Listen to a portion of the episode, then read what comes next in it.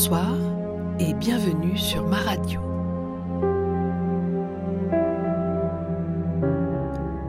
Il faut autant que possible dépenser ses peines au jour le jour et économiser ses joies pour le lendemain. La peine que l'on dépense ne revient plus, la joie que l'on économise dure toujours. Alfred Auguste Pilavoine. Décider de parler des émotions, c'est inévitablement parler de sentiments, de famille de sentiments ou d'émotions. D'aucuns en définissent sept émotions, d'autres six, d'autres encore, des scientifiques quatre. Mais quelle importance, puisqu'aujourd'hui, nous nous plongeons dans la joie, et à coup sûr, la joie est une émotion, une des plus belles. La joie.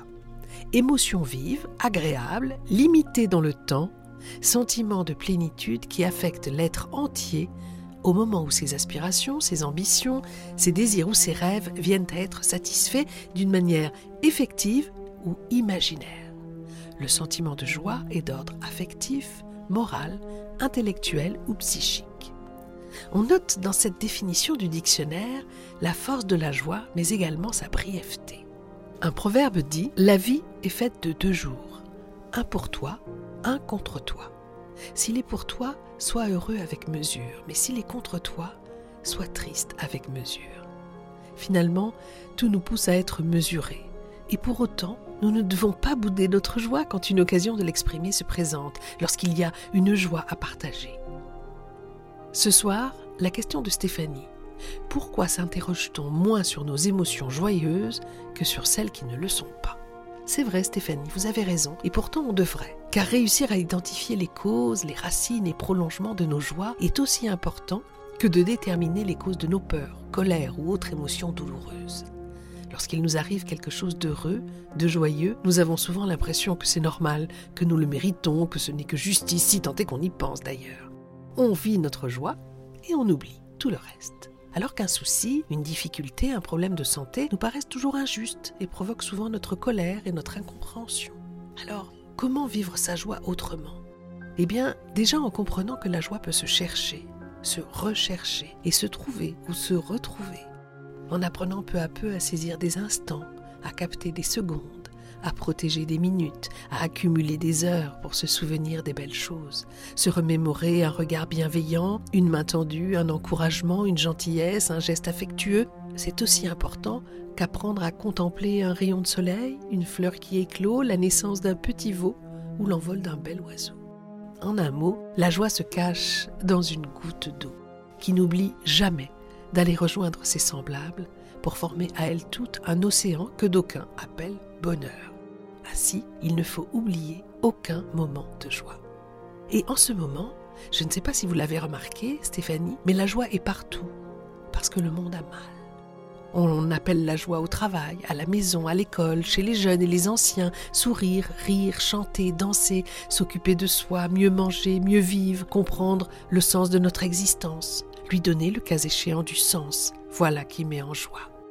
Fleurissent également ici et là des magazines comme Flo, Apiné, Positif, Zen et autres titres accrocheurs, parce que c'est le moment de se réinterroger sur sa vie, de s'interroger pour savoir si la vie que l'on mène est celle qu'il nous faut, celle qui nous rend heureux, celle qui nous permet de nous épanouir. Il y a même une assurance, Via Santé, qui a lancé sur France 2 une série de cours intitulée Et vous, comment ça va?